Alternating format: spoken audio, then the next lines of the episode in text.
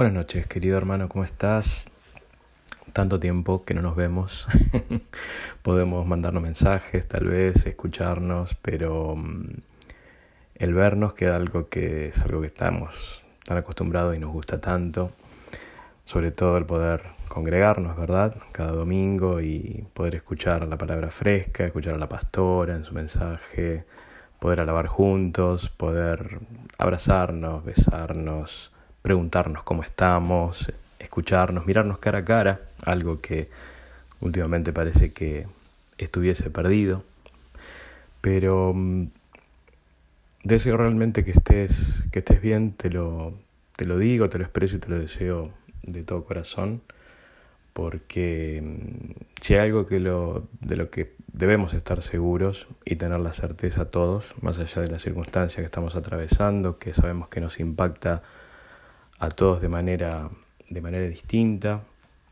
Algunos tal vez por este aislamiento estamos eh, en un entorno familiar más juntos, cosa que a veces es más dificultoso por, por las vicisitudes y el correr eh, de cada día en la vida.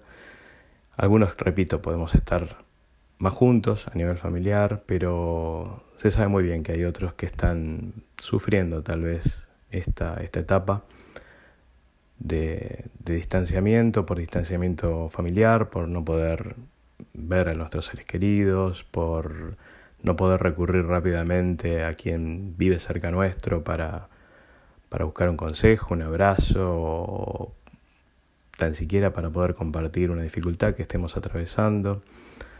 Otros tal vez estén sufriendo, sufriendo circunstancias a nivel laboral, a nivel económico, Em, entendemos todo lo que cada uno de nosotros podemos estar eh, atravesando, pero repito, deseo, deseo, por más que hace tiempo que no nos vemos, que estés, que estés bien, que estés atravesando un buen tiempo, más allá de todo. ¿Por qué? Porque tenemos certezas, tenemos seguridades a través de su palabra.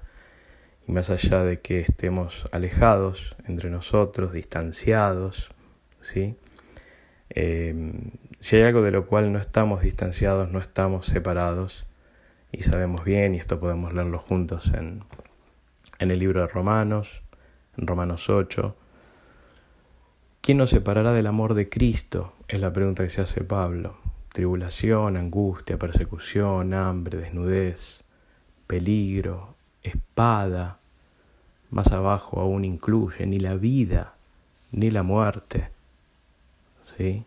Podrá separarnos del amor de Dios, que es en Cristo Jesús nuestro Señor. Por eso, bajo esta palabra y confiado en lo que leo, en lo que leemos juntos, en lo que creemos, yo sé que también lo crees, es que deseo que estés pasando bien, bien, bien, que esto no se tome mal ni como una ni como una chanza. Deseo de todo corazón que estés bien, repito, apoyado en la palabra de Dios, en la cual, la cual todos conocemos, la cual muchos conocemos, entendemos, y en estos tiempos casualmente es para cuando nos ponemos a prueba y declarar que estas cosas que declaramos muchas veces y predicamos y todos decimos amén, lo creo en tiempos de bonanzas, cuando los tiempos no son tal vez los mejores, es ahí donde realmente tenemos que, que reconocerlo y reafirmarlo entre nosotros, ¿verdad? Y quiero ya compartirte eh, esta meditación que, el Señor puso en, mi corazón.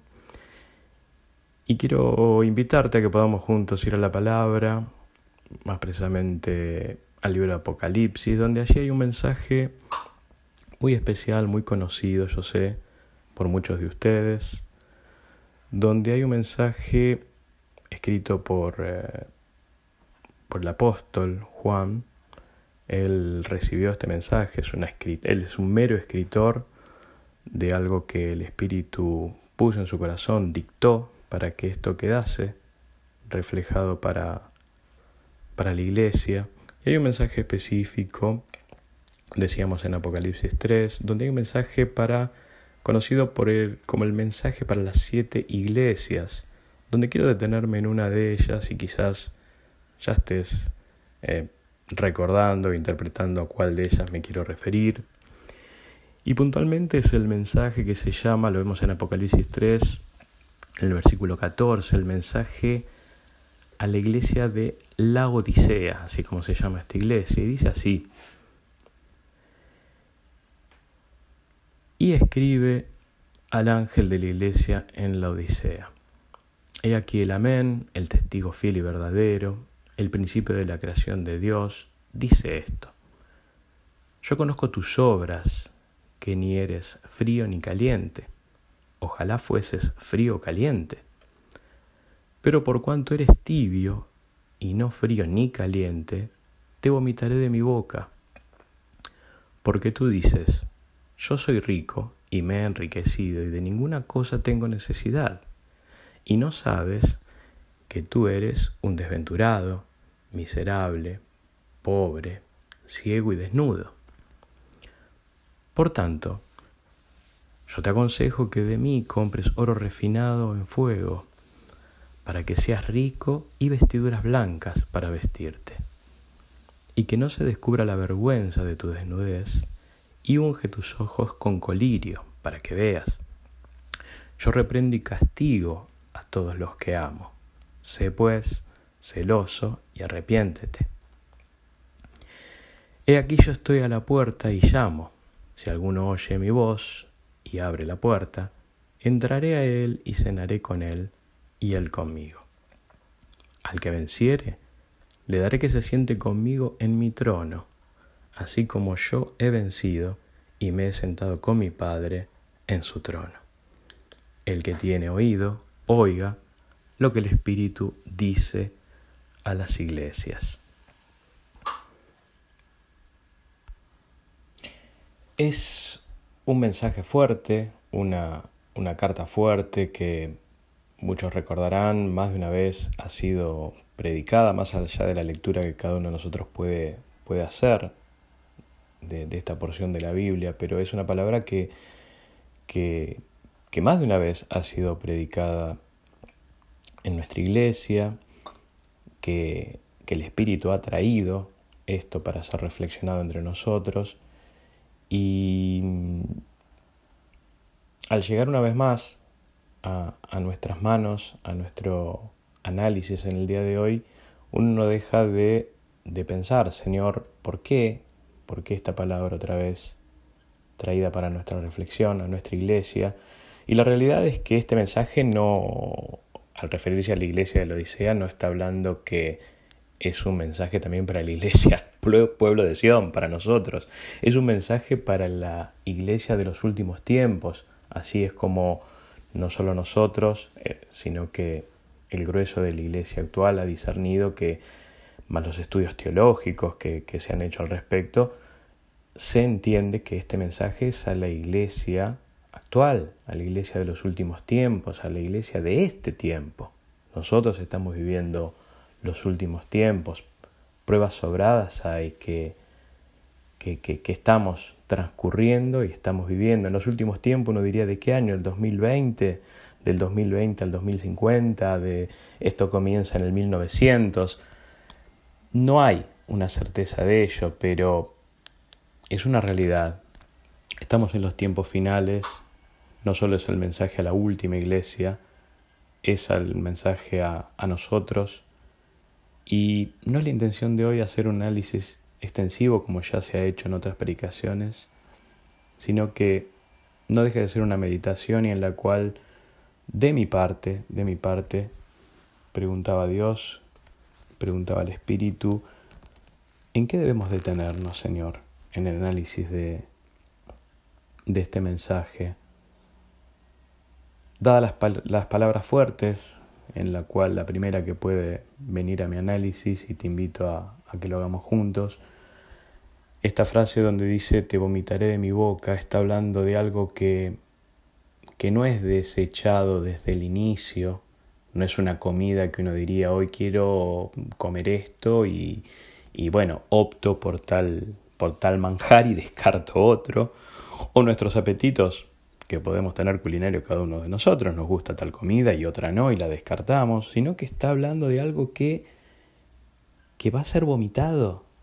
es algo que previamente con gusto, con deseo, con una buena animosidad, ha sido comido, eh, ha sido disfrutado, ha sido ingestado, está dentro, y de pronto aquí que diga te vomitaré de mi boca es algo que de pronto, por circunstancias de ese alimento, por cuanto ni tibio, eh, no eres ni, ni frío ni caliente, perdón, sino tibio, una condición se ha perdido, te vomitaré, te rechazaré, te vomitaré de mi boca, los sacaré hacia afuera. Uno se queda meditando, Señor. Acá no hay ninguna connotación de que lo bueno es lo caliente y lo malo es lo frío o viceversa, sino que habla de un estado, ¿sí? Es o uno u otro. Pero que eso se reubique en la mitad, que no es ni una cosa ni otra, que haya una indecisión, que haya una inversión, que no haya algo que esté realmente establecido, firmado en nosotros, en su iglesia, en definitiva a quien es dirigido este mensaje, es algo que a uno lo hace reflexionar. De pronto uno puede continuar en el mensaje leyendo y y también hace observación por si uno pudiese decir, Señor, no me considero en esa circunstancia, ni en lo personal, ni con mi iglesia. Me creo estar asentado, nos creemos, podemos decir juntos, estar asentados en una creencia, en una posición, en una doctrina sana de la cual damos gracias y gloria a Dios de recibir sanamente Estamos hablando de nuestra iglesia, pueblo de Sion, más allá de que pertenecemos universalmente a la iglesia de los tiempos finales, ¿verdad? Y uno puede decir, Señor, estoy bien alimentado, estoy enriquecido, estoy recibiendo desde hace tiempo la sana doctrina. Y sigo leyendo, pero porque tú dices, yo soy rico y me he enriquecido y de ninguna manera tengo necesidad y no sabes que tú eres un desventurado, miserable, pobre, ciego y desnudo. Sigo reflexionando. Por tanto, sigue el consejo. Te aconsejo que de mí compres oro refinado en fuego, para que verdaderamente seas rico, y vestiduras blancas para vestirte, vestiduras santas, vestiduras limpias, y que de pronto no se descubra la vergüenza de tu desnudez. Que limpies tus ojos, que puedas ver verdaderamente bien, no como hasta aquí veías o creías ver. Y uno sigue reflexionando. Yo reprendo y castigo a todos los que amo yo te pregunto, ¿nos consideramos una iglesia verdaderamente amada por Dios? Sí, sí, yo lo sé. Pero Él dice que reprende y castiga a los que ama. Y permite pasar por ciertas circunstancias y vicisitudes a los que ama. Por eso, iglesia, sé celosa de mí y arrepiéntete. Y con arrepentimiento me conecto con otras cosas que después te voy a compartir. Sigue diciendo, y aquí estoy a la puerta, llamo. Si alguno quiere tener comunión conmigo, atienda mi llamado, que yo voy a tener comunión con Él, voy a tener intimidad. Y yo sigo reflexionando personalmente, Señor, creo que tenemos una posición Creo que no nos hemos envanecido por el conocimiento y enriquecimiento que tenemos. Creo que hemos tratado, en cuanto a oportunidad hemos tenido, de comprar el oro refinado y procurar bajo cualquier costo las mejores vestiduras, blancas, santas, para estar vestidos. Señor, hemos aceptado el castigo y la reprensión o las circunstancias que hayamos tenido que transcurrir. Entiendo que recurrimos al arrepentimiento, entiendo que buscamos la comunión contigo, el entrar en intimidad contigo cada día, personalmente, cada uno de nosotros, como iglesia. Señor, ¿qué es lo que en este tiempo debemos observar de este mensaje? No somos de otra iglesia, somos de la iglesia de los tiempos del fin. Sigue prometiendo al que venciere, le daré que se siente conmigo en mi trono, al que venciere como yo he vencido, y que ya estoy sentado con mi Padre. Iglesia, yo te pregunto, allí es donde queremos estar sentados también, ¿verdad? Yo sé que la respuesta seguramente sea un sí, pero termina diciendo, el que tiene oído, oiga lo que el Espíritu dice a las iglesias. Esto me sigue llevando, en particular a mí, a más reflexión. Yo te invito, como dije desde el principio, a que pudiésemos reflexionar juntos y seguía meditando, seguía meditando, tratando de darle una nueva interpretación y reconocimiento a esta palabra. Y el Señor me llevó a una vivencia que tuve en estos días, en estos días de aislamiento, donde ya no recuerdo bien en qué jornada fue, pero tuve que volver a la iglesia a hacer algo, llevar algún paquete o no recuerdo bien qué. Lo importante es que sí tuve que regresar, tuve que entrar. Obviamente que es difícil entrar a un recinto donde siempre eh, estamos juntos para orar, para alabar a Dios, para disfrutar de tiempos de comunión con nuestro Señor. Estaréis solos, solo yo por lo menos en ese momento, ver todo vacío, ver el silencio, escuchar el silencio. Y, y me encontré con, con un cartel, que seguramente ya recordarás de cuál me refiero. El cartel que, que se levantó tan lindo y, y prometedor y desafiante allá por el año pasado, a fin de año. Ese cartel que ahí quedó para nuestra reflexión diaria. Yo te pregunto, ¿qué tanto reflexionamos en este cartel que ya te digo que dice, porque ya todos lo deben haber interpretado? Transformación. Ese cartel que nos desafió a todos, todos dijimos, sí, acepto, sí, quiero, sí me sumo al mismo tren, el tren de la transformación, el gran desafío 2020. Transformación. Yo te pregunto, en aquel momento donde todos dijimos, sí, yo quiero esa transformación, ¿alguno de ustedes se imaginó que dentro de este camino y transcurso del año de la transformación, hoy nos viéramos inmersos inesperadamente en estas circunstancias donde Allá quedó el cartel solito, porque nadie le hace compañía. Figuradamente lo digo, ¿verdad? Donde ya no nos, desde hace un tiempo no nos juntamos más, ni, ni los domingos, ni los miércoles, miércoles.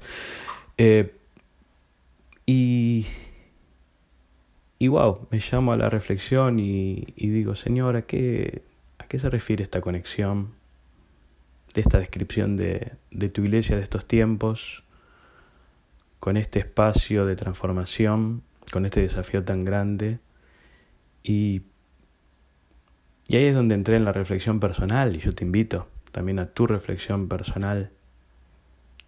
¿Qué tanto estamos sumidos en este, en este llamado a la transformación? ¿Transformación de qué? Podríamos preguntarnos, ¿verdad?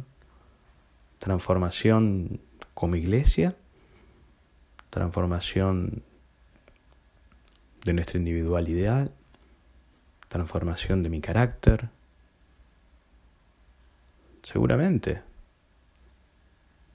porque tal vez Yo acepto ir de la mano con vos, cada uno de nosotros, juntos hacia esa transformación, pero ¿dónde está la parte que tengo que poner de mí? Mi parte personal, qué es lo que debo seguir trabajando, mi carácter, la transformación completa de él. Seguir trabajando en la transformación de mis creencias, cuando digo creencias no en, en mi credo, no si creo en, en Jesús o no, o dudo, no, no, no, no, no pasa por ahí, sino que antes de creer en Él, yo tenía mis creencias, mis modos, mis formas, mis pensamientos, mis cosas arraigadas. Condicen toda esa mi viejo, mi viejo hombre, mi vieja mujer, la vieja criatura que yo era, y se supone que ya estando en el Señor ya he sido transformado, he sido mutado a un nuevo hombre, genéricamente hablando.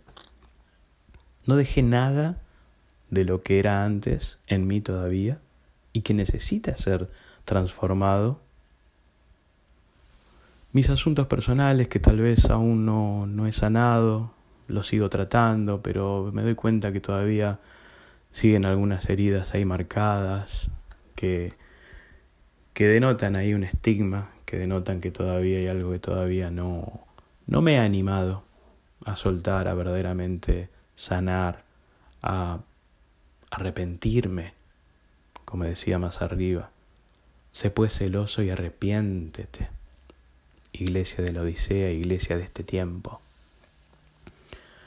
Algo que tenga que transformar tal vez ministerialmente, en lo personal, aquellos que estamos sirviendo al Señor o que estamos con muchas ganas de hacerlo prontamente, pero principalmente en aquellos que de pronto ya hace tiempo que servimos ministerialmente y de pronto haya algo que debamos transformar en Él, que el Señor nos esté pidiendo, que el Señor nos esté conduciendo en amor, reprendiendo y castigando en amor para que verdaderamente podamos terminar de verdaderamente transformar, si es que así lo queremos, aún en nuestro ministerio.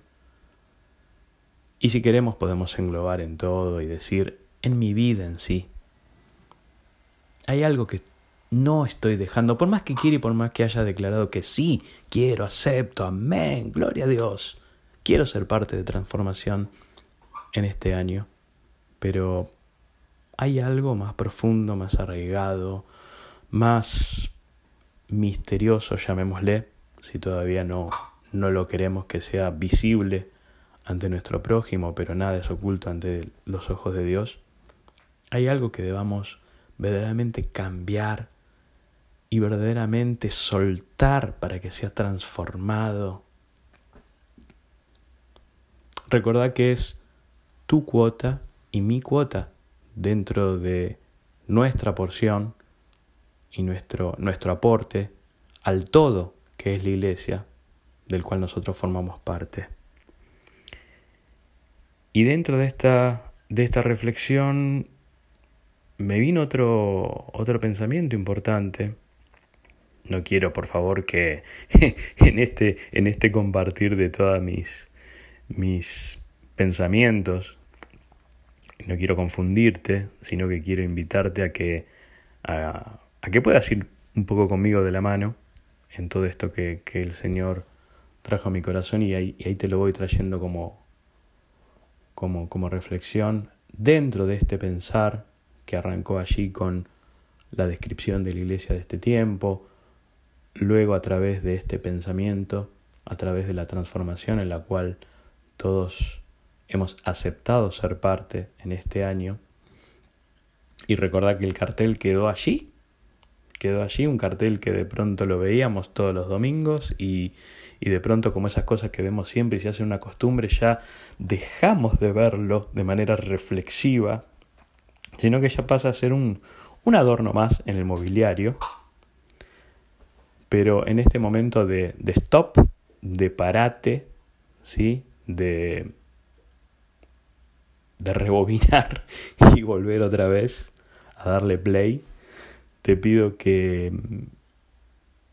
recuerdes conmigo a ver si, si puedes hacerlo, ¿Cuál fue la última reunión que tuvimos este año, antes de que viniese este, este parate, esta, este corte de actividades, por lo menos las eclesiásticas, porque la iglesia no se detiene, ¿verdad? Amén. Pero al menos después de, después de, antes de este, de este, de esta pausa que forzadamente tuvimos que hacer, ¿Recordás cuál fue la fecha de nuestra última reunión? El otro día meditábamos aquí en casa precisamente con, con Ana, con mi esposa, y por si todavía no, no, sacaste cuál es la fecha, fue 15 de marzo. 15 de marzo, nuestra última reunión. ¿Qué hubo en esa última reunión? Para seguir reflexionando. Fue nuestro último bautismo de este año. Último bautismo, pues los bautismos fueron el 8 de marzo, Hubo un pequeño remanente, los cumplimentamos al próximo domingo y no nos hemos juntado más desde allí. Me río porque digo, es curioso, es curioso, pero, pero es contundente. Em, ¿Sabe Dios en qué momento volveremos a juntarnos? ¿En qué momento volveremos a nuestra rutina y, y a nuestra cotidianeidad de encuentros? Pero qué interesante que nuestra última reunión, hasta donde el Señor permitió que estuviésemos juntos, fue en nuestro cierre de bautismos. ¿Qué significa, por lo menos, esta conexión que hago con los bautismos? Es que fue un tiempo muy importante de declaración de muchas personas, no fueron pocas, recordemos, fueron 20 bautismos, en los cuales 20 personas dieron su sí, dieron su confirmación de querer tener una transformación en este año. ¿A través de qué? A través de una costumbre cristiana, como ya hemos aprendido todos, que es el reconocer cuál es nuestra posición delante de Dios, donde nos jugamos por entero por Él, donde, como bien decía esta palabra, se pues celoso y arrepiéntete, el bautizarse no es más ni menos que eso, arrepentirnos de nuestra vieja vida, arrepentirnos de el, el tránsito que hasta allí, hasta ese momento teníamos, despojarnos, liberarnos de nuestro viejo hombre y entrar a las aguas para salir a esa nueva persona bautizada, ya en manos del Señor, dispuestos a vivir una nueva vida, aceptándolo a nuestro Señor Jesucristo como Rey y Salvador de nuestras vidas. Y hasta ahí llegamos en este 2020, con todos estos hermosos bautismos, casi nada 20 bautismos, y llegamos, y parece que lo hubiéramos programado, que cuando pusimos fecha para que se hiciesen en marzo, dijimos, hagámoslo pronto porque luego viene el coronavirus, viene el aislamiento y no sabemos qué será de nuestra continuidad de las reuniones habituales. Interesante para nuestra reflexión. ¿Qué queremos decir con esto? Que reflexionemos, nada más que eso.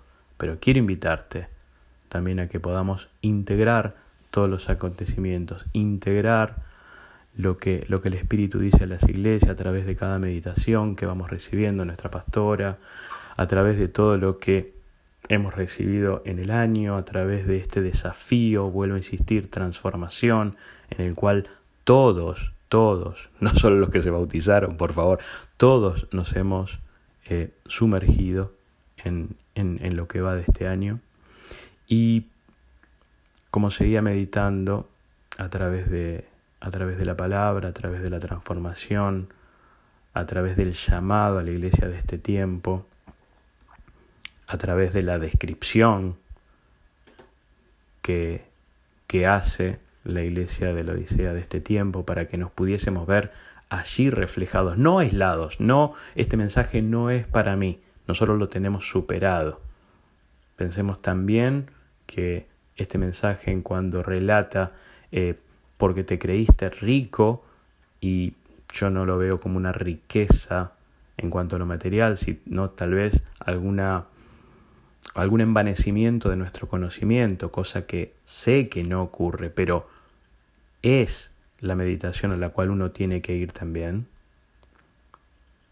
Quiero cerrar con esta reflexión de gente que verdaderamente yo considero fue transformada y lo cual los podemos tomar también como, como un punto, un punto de reflexión, un punto de vista, un punto de, de gente que realmente yo considero pudieron vivir una vida de transformación y, y esta, esta lectura básicamente apunta al libro de los Hechos. En Hechos 16 vemos la vida de dos grandes hombres de Dios, uno de ellos Pablo, a los cuales todos conocemos. En este caso es la historia de Pablo y Silas.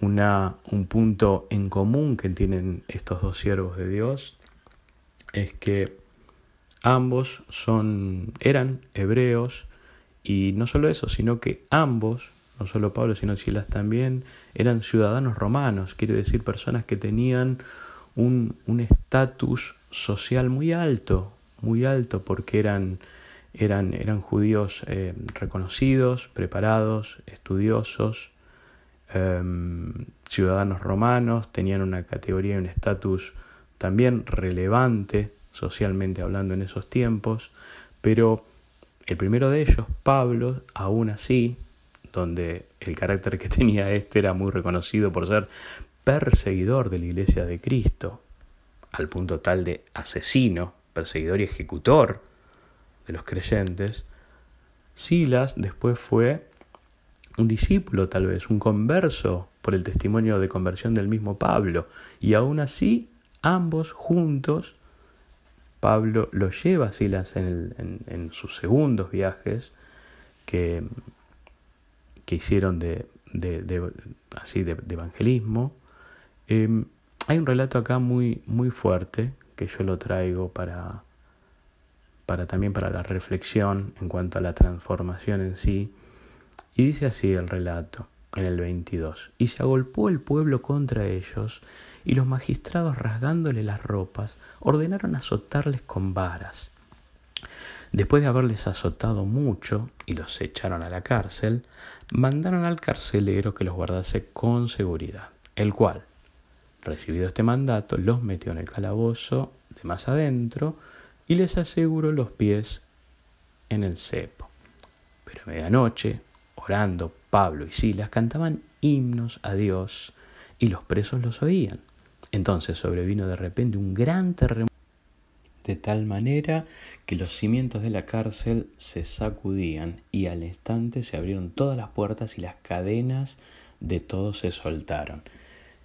Tremendo relato que me pareció interesante poder incluir como, como un verdadero testimonio de transformación de estos hombres. Tanto Pablo como Silas eran dos hebreos de pura cepa, eran ambos ciudadanos romanos, esto quiere decir que no solo eran personas muy preparadas en, en su educación judía, sino que también de, de alta estima social tenían su doble nacionalidad, pero aún ellos no tomando todo esto como algo de que jactarse, sino que por el contrario, eh, abandonaron todo, se despojaron de todos sus, sus logros humanos y sociales para seguir al, al Cristo vivo.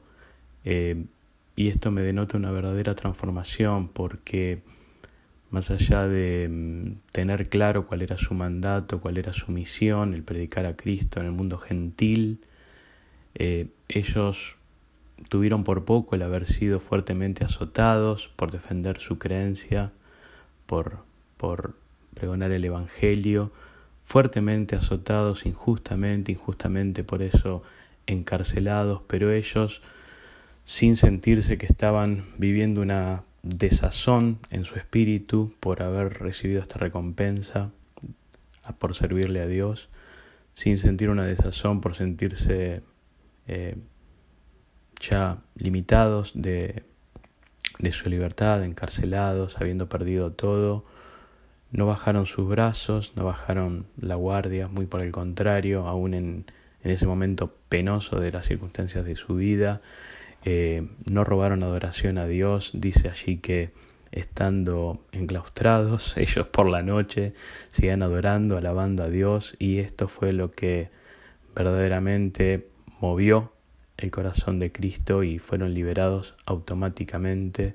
Él se levantó en pro de sus siervos, en pro de sus hijos y qué interesante ver que, que una persona que realmente es transformada, realmente las circunstancias adversas de la vida no lo ven como algo negativo, sino que lo ven como una, como una posibilidad de crecimiento, como una posibilidad de seguir adelante, de mm, limpiarse las vestiduras, seguir para adelante, tener el objetivo claro de, de lo que ellos fueron llamados, el mismo objetivo de lo cual yo te invito a que vos, yo y vos podamos juntos analizar y seguir meditando a través de esta palabra esta palabra que es enviada a la iglesia de estos tiempos, en la iglesia que nunca nos hubiéramos imaginado que en estos tiempos eh, hubiésemos estado relegados socialmente, relegados en cuanto a nuestras actividades, limitados si se quiere en nuestro tránsito y cotidianidad como iglesia, pero podemos decir juntos que al igual que Pablo Sicilas no estamos detenidos, nada Nada nos ha encarcelado, nada nos ha puesto cepos en nuestro andar diario. Por el contrario, este, estamos haciendo em, utilización de estas bondades tecnológicas para poder seguir estando en contacto, poder seguir estando juntos, em, seguir predicando la palabra de Dios, seguir dándonos el aliento y el ánimo que tanto necesitamos en este tiempo. Y hermanos, yo te animo, yo te animo porque muchos dirán, uh, cómo extraño las reuniones, cómo extraño la alabanza que podemos disfrutar juntos, cómo extraño, no sé, poder cantar, poder bailar, poder danzar, poder expresarme corporalmente eh, juntos entre hermanos y hoy estamos lejos de eso. Hermanos, yo quiero que eso te animo, a que eso siga habitando en tu corazón, que puedas tener alabanza y, y alegría y adoración a nuestro Señor como estos dos hermanos nuestros, Pablo y Silas, pudieron hacerlo y no solo eso sirvió para, para seguir declarando la gloria a nuestro Dios, sino que fíjense cómo termina esta historia, que no lo leí, pero cuenta el relato si después lo seguís en el libro de los Hechos. Este acontecimiento tan tremendo que ocurrió allí, a través de estos hombres transformados, hizo que el carcelero, que ya veía perdida su vida porque la deshonra que tenía en su servicio como, como carcelero romano era que muy probablemente no le iba a ir muy bien, tal vez la muerte le hubiera, le hubiera costado que una cárcel haya quedado totalmente abierta y con todos los presos retirándose, sino que Pablo y Silas calmaron a este hombre, le dijeron quédate tranquilo, aquí estamos, nadie se está yendo, nosotros estamos aquí, no te quites la vida, porque este hombre quería quitarse la vida antes que la deshonra de, de, de que, de que pudieran darle una represalia a sus, sus comandantes, él directamente por honor a su puesto quiso quitarse la vida y Pablo y Silas le impidieron que hiciera eso, sino que vieron la oportunidad precisa, aún en medio de esas circunstancias adversas, que esa fuera el móvil para predicarle a Cristo y este hombre eh, acudió al arrepentimiento también, a la invitación que hicieron, eh, como decía Pablo y Silas, y, fue una nueva conquista, una nueva alma ganada para Cristo en esas circunstancias tan, tan adversas. Por eso, si estamos viviendo circunstancias que están muy lejanas de lo que vivieron estos dos hermanos en este relato, eh, yo te invito que en este tiempo de, de, aislamiento, que toda circunstancia no solo sirva para seguir reflexionando primero en terminar de, de lograr nuestra transformación y siendo verdaderamente, completamente transformados, podamos ser un canal de bendición para aquellos que realmente, realmente, no nosotros, realmente ellos los que no están con Cristo, hoy están sufriendo eh, las vicisitudes de este aislamiento. Así que hermano, te animo a que nos levantemos, a que nos unamos en fuerza, nos unamos en espíritu y que mm, en oración, en alabanza a nuestro Dios de cada día, eh, podamos pasar bien como corresponde, porque, como decíamos, no estamos alejados no estamos separados, ni, ni, ni, ni, ni enclaustrados, ni, ni, ni de manera prohibitiva de poder disfrutar juntos cada día eh, del amor de nuestro Cristo, el amor del Señor.